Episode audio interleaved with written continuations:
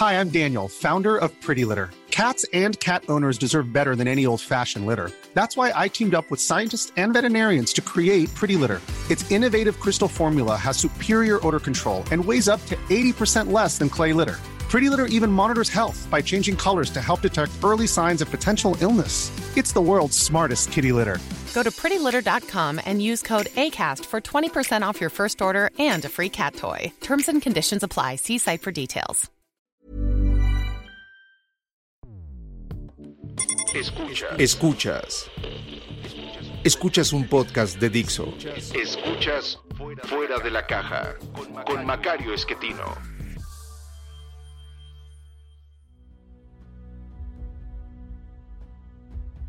Bienvenidos. Esto es Fuera de la Caja. Yo soy Macario Esquetino. Le agradezco mucho que me acompañe. Esta es la emisión número 116 de este podcast. Es la última de este año 2020.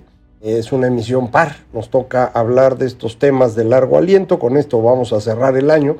Y ya a inicios de 2021, pues eh, trataremos de ir avanzando en los temas que hoy vamos a dejar planteados y en eh, el análisis de la coyuntura que hacemos cada vez que nos toca una emisión impar.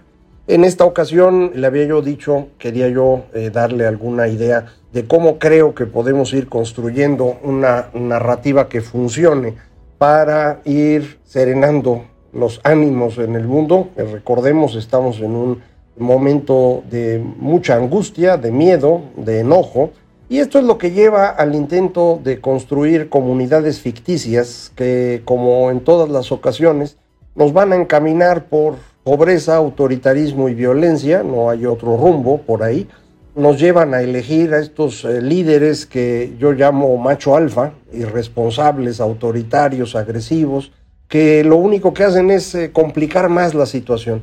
Sin embargo, pues eso es lo que hacemos los seres humanos, no eh, hemos encontrado otra forma de resolver esto, que resulta de un momento en el cual dejamos de entender lo que está pasando en, alrededor de nosotros. Recuerde, los seres humanos no podemos entender la realidad, no estamos hechos para eso, tenemos que construir un modelo, una narrativa, una historia, un cuento, y con base en eso es como vamos funcionando. ¿Cómo es este cuento? ¿Cómo es esta narrativa o este modelo? Bueno, recuerde usted, los seres humanos son animales sociales que hablan. Esto significa que como animales tenemos dos grandes objetivos, que son sobrevivir y reproducirnos. Eso lo mismo que hacen todos los animales y de hecho todos los seres vivos. Por ser animales sociales, un grupo muy pequeñito de especies animales eh, forman parte de esto nos interesa pertenecer a un grupo y dentro de ese grupo escalar lo más alto posible. Eh, otros animales no necesitan vivir en sociedad, pueden vivir solos, de manera que no tienen esta necesidad de pertenencia y por lo tanto no requieren escalar nada. Pero nosotros sí, tenemos que estar en un grupo y dentro de ese grupo hay que escalar por una razón muy sencilla. Mientras más alto se encuentra usted en la estructura de su comunidad, va usted a tener una mayor posibilidad de sobrevivir y de reproducirse. Eso mismo hacen los chimpancés. El chimpancé macho alfa es el que come mejor y es el que se reproduce más. Se estima que 50% de los descendientes de una banda de chimpancés tienen como padre al macho alfa. Así que, bueno, pues sí vale la pena ser macho alfa porque se reproduce uno mejor. Y recuerde, esa es la gran preocupación de los animales, entonces, pues eso es parte de lo nuestro. Eh, finalmente, por hablar, algo que ningún otro animal hace, indudablemente no lo hace nada cercano a lo que hacemos nosotros, aunque haya expertos que nos dicen, bueno, eh, los elefantes, las ballenas, los delfines, eh, los cuervos tienen una capacidad de comunicación muy significativa, sí, pero nada comparable a lo nuestro. entonces, como hablamos, esto nos permite construir estos cuentos para entender el mundo, pero también nos hace imaginar qué pensamos. Esto es una confusión, en realidad no pensamos. La mayor parte del tiempo esto no ocurre. Estamos decidiendo con base en nuestras emociones, que es como deciden la mayor parte de los animales. Reaccionamos a eh, ilusiones que compartimos también con ellos, por ejemplo, la ilusión de causalidad si usted va a aventar un palo para que lo recoja el perro, habrá aprendido que cuando le hace la finta, el perro de inmediato busca dónde cayó el palo porque ve esta causalidad. Cada vez que mi dueño hace así, pues el palo aparece por allá. Y entonces están tratando de eh, eh, identificar este proceso. Eh, lo mismo hacen todos los demás animales. Esta ilusión de causalidad la tenemos nosotros. Tenemos también una ilusión muy particular que es propia de quienes, de los animales que viven en sociedad, que es la ilusión de agencia creer que detrás de todo lo que pasa hay alguien de nuestra especie. Esto es lógico porque los animales que viven en sociedad, los animales sociales, su principal predador es alguien de su especie. Es decir, aunque a los chimpancés a veces se los come un leopardo, la mayor parte de las muertes de chimpancés están asociadas con otro chimpancé. Y en nuestro caso es lo mismo, aunque a veces pues habrá algún cocodrilo o un tiburón que se coma a un ser humano, la mayor parte de las muertes de seres humanos están asociadas a otro ser humano. Entonces esa es la razón por la cual cuando yo oye un ruido en la noche no piensa que el gato tiró el florero o que se cayó una cosa mal acomodada, piensa uno que hay alguien ahí. Y la razón es obvia, es para defendernos de la mayor amenaza posible, otro ser humano que pueda intentar ejecutarnos. De manera que estas ilusiones nos permiten sobrevivir, están hechas para eso, digámoslo así, y nosotros le añadimos a estas dos ilusiones propias de animales y de animales sociales, una propia, una nuestra, que es la ilusión de la racionalidad. Creemos que pensamos cuando en realidad solo estamos hablando. Usted escucha dentro de su cabeza continuamente una voz que le habla y usted cree que está pensando. No, está hablando con usted mismo. Ahí no hay pensamiento alguno. Eh, se puede pensar, sí, no cabe duda, pero esto requiere concentración, esfuerzo, tiempo, recursos, eh, es algo difícil de hacer, no lo hacemos la mayor parte del tiempo, de forma que nuestras decisiones normalmente ocurren alrededor de nuestros sentimientos, nuestras emociones, nuestras sensaciones. Y esto de pensar, insisto, se nos, se nos complica bastante. Entonces, imagínese usted en los seres humanos como esto, animales sociales que hablan. De manera pues que lo que es más importante para nosotros es la pertenencia y dentro del grupo al que pertenecemos el estatus, la posición que tenemos frente a los demás. Esto lo que significa es que todas las narrativas que vayamos a construir, que puedan tener éxito, deben hacerse alrededor de estos dos conceptos. No pueden enfrentar el tema de sobrevivencia y de reproducción de una forma demasiado agresiva porque esas dos eh, tendencias naturales de todo eh, ser vivo no se pueden limitar. Usted me dirá, bueno, pero mira, los, los eh, sacerdotes católicos pues tienen prohibido el reproducirse y sin embargo ahí, ahí, sigue, ¿no? Y ha durado mucho tiempo. Pues sí, es una prohibición que a veces se aplica, a veces no. Hasta hace 100 años la verdad es que nadie se andaba fijando en estos detalles. Eh, sí estaba prohibido, pero tampoco era demasiado prohibido las eh, restricciones alimentarias que tienen diversas religiones, pues son restricciones alimentarias que ayudan a fortalecer la idea de grupo sin ser restricciones que ponen en riesgo la supervivencia de la especie. Si usted eh, es eh, judío, no puede comer puerco, igual si es musulmán, solamente puede comer carne de res que ha sido muerta de una forma muy particular. Bueno, pero esto no pone en riesgo a nadie. Entonces, no afecta y sí garantiza una sensación de pertenencia que es muy importante. Entonces, es alrededor de la pertenencia y el estatus que se construyen las narrativas. ¿Quiénes son los que forman parte del grupo? Esto lo que significa para nosotros concretamente es en quién puedo confiar. El problema más importante que tienen los seres humanos es identificar quién es confiable y quién no. Quienes son confiables nos van a ayudar a producir mejor, ya sea por cacería o por recolección de frutas o por siembra o en estas épocas por el trabajo en equipo para sacar adelante el proyecto que corresponda. Pero exactamente lo mismo, ¿en quién puedo confiar? Porque usted sabe, quienes han pasado por la escuela, saben que en secundaria, en prepa, pues había que hacer equipos para sacar trabajos y pues siempre había uno que trabajaba menos que los demás y a veces realmente no trabajaba nada andar arreando a estos personajes tenía un costo y este costo era relevante, sobre todo cuando los trabajos eran complicados y había que sacarlos rápido. Lo mismo pasa cuando usted ya está en una empresa que sacar un proyecto y esto implica muchas actividades de muchas personas y si alguno de ellos no hace lo que le corresponde, el asunto se viene abajo. Eh, entonces estas personas son muy peligrosas, es lo que en inglés llama free rider. En español no hay una palabra para ello, yo acostumbro a usar la palabra gorrón, el que nomás está ahí viendo a ver cómo vive de lo que uno hace. Estos personajes hacen menos eficiente una sociedad, entonces mientras menos haya de ellos, mejor para el grupo, y uno lo que trata es de irlos aislando, quitando, pero para eso necesito identificarlos. La capacidad humana para identificar a otras personas y la historia asociada con esas otras personas, sabemos que no puede exceder de 150 individuos, es el trabajo de Robin Dunbar. Entonces, si uno vive en un grupo mayor a 150 personas, identificar los confiables de los no confiables se vuelve imposible.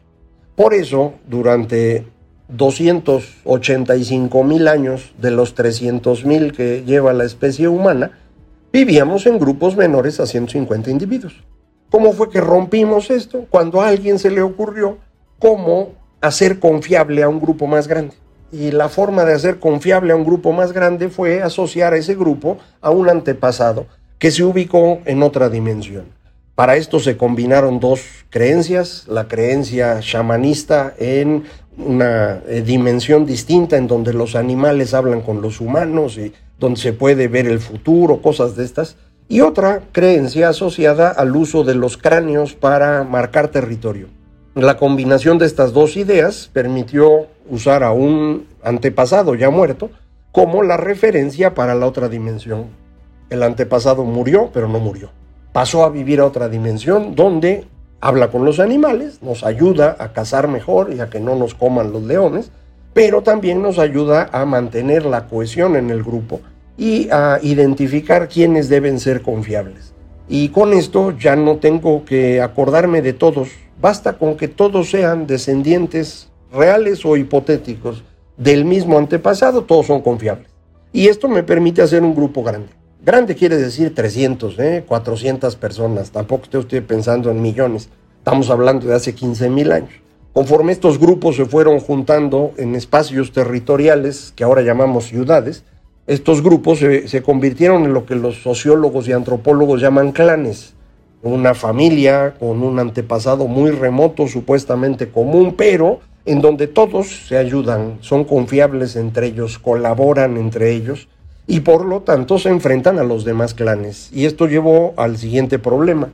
Si yo tengo distintos clanes, pues voy a tener enfrentamientos entre ellos. ¿Cómo resuelvo estos enfrentamientos? Eh, la solución se nos ocurrió hace 5.000, 6.000 años, 5.500 años. Y son los códigos, el que usted se acuerda de secundaria, el código de Hammurabi, ojo por ojo, diente por diente, tiene precisamente ese objetivo. Si una persona de un clan mata a una persona de otro clan, el código dice, este segundo clan tiene la posibilidad de matar a uno del primero y que el primero escoja cuál, pero lo van a matar. ¿Para qué? Para que ojo por ojo, diente por diente y ahí muere. Porque si no, se van a estar matando todo el tiempo y esto no se acaba nunca. Estos son los feudos de sangre, los eh, Capuletos y los Montescos o las familias de Guerrero todavía al día de hoy. Entonces, eh, bueno, esta era la forma de resolver ese conflicto. Posteriormente, estos clanes, que cada uno tenía su antepasado y que eventualmente fueron adquiriendo ciertos poderes y cierta presencia distinta y fueron convertidos en dioses, nos llevaron a la construcción de una sociedad más compleja con estos dioses, una gran cantidad de dioses, cada uno encargado de ciertas cosas, que fue acompañado de una forma de escritura muchísimo más eficiente que las anteriores. Esta forma de escritura permitió que un gran grupo de la sociedad estuviera involucrado no solo en entender las narrativas, sino en construirlas y en querer gobernar y dirigir, digamos, una especie de clase media. Para que esto funcionase, fue necesario la creación de una nueva forma productiva que antes no existía, que fue la esclavitud. Había habido esclavos en los tiempos de Egipto y de Mesopotamia, pero eran esclavos domésticos, eh, personas que, pues sí, la propiedad era de otra persona, su persona era propiedad de otra persona, pero era todo, no eran los que sostenían la economía. Son los griegos, los romanos y eventualmente todo el Mediterráneo los que van a crear la esclavitud como una forma productiva.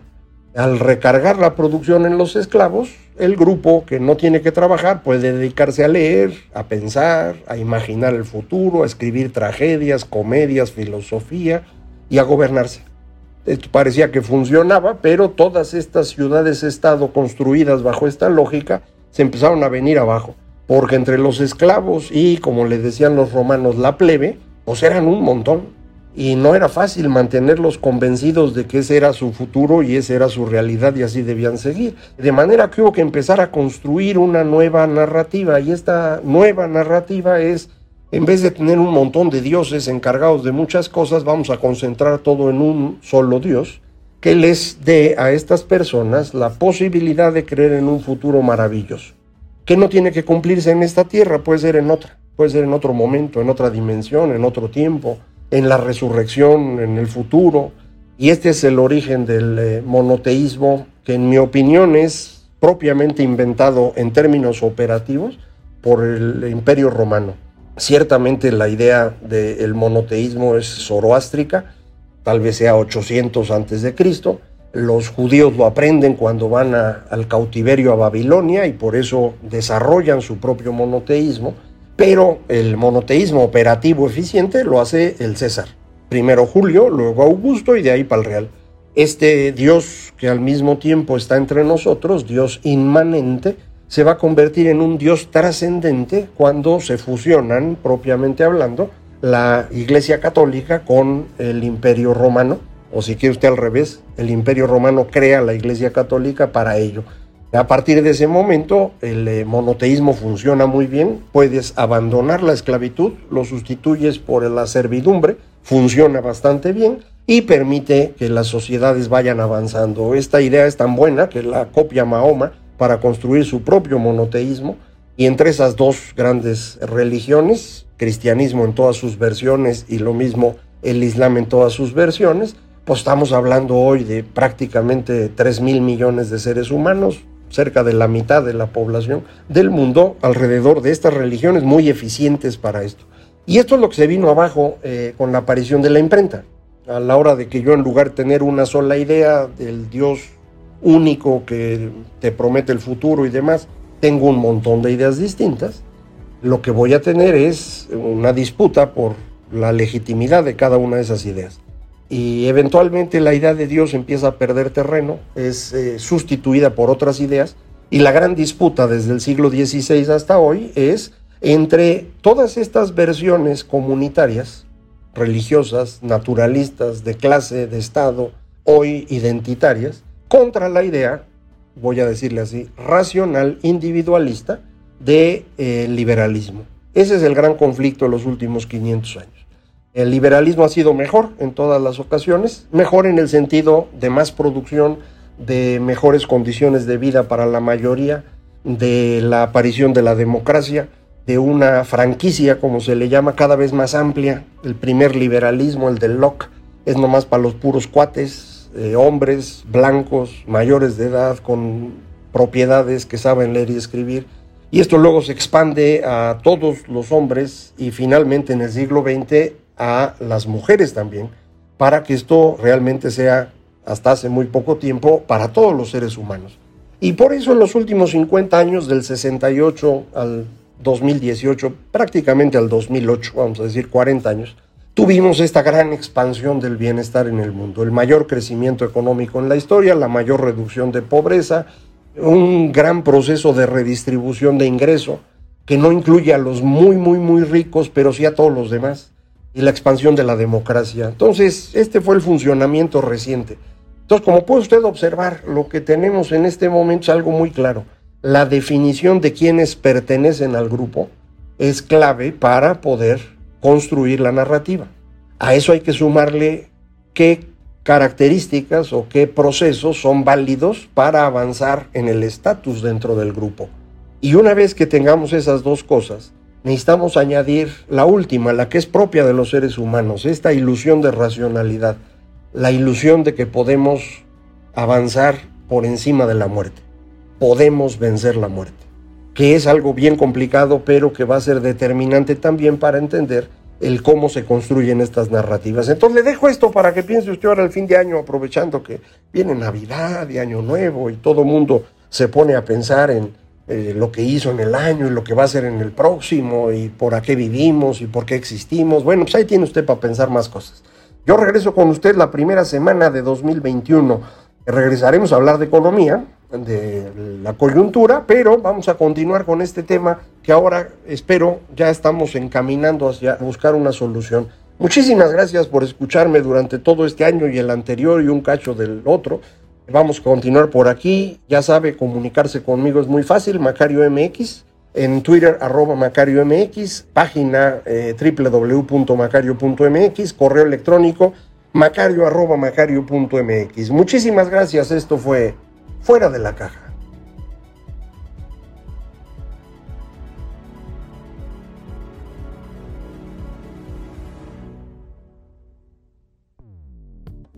Dixo presentó Fuera de la Caja con Macario Esquetino. La producción de este podcast corrió a cargo de Verónica Hernández. Coordinación de producción, Verónica Hernández. Dirección General, Dani Sadia.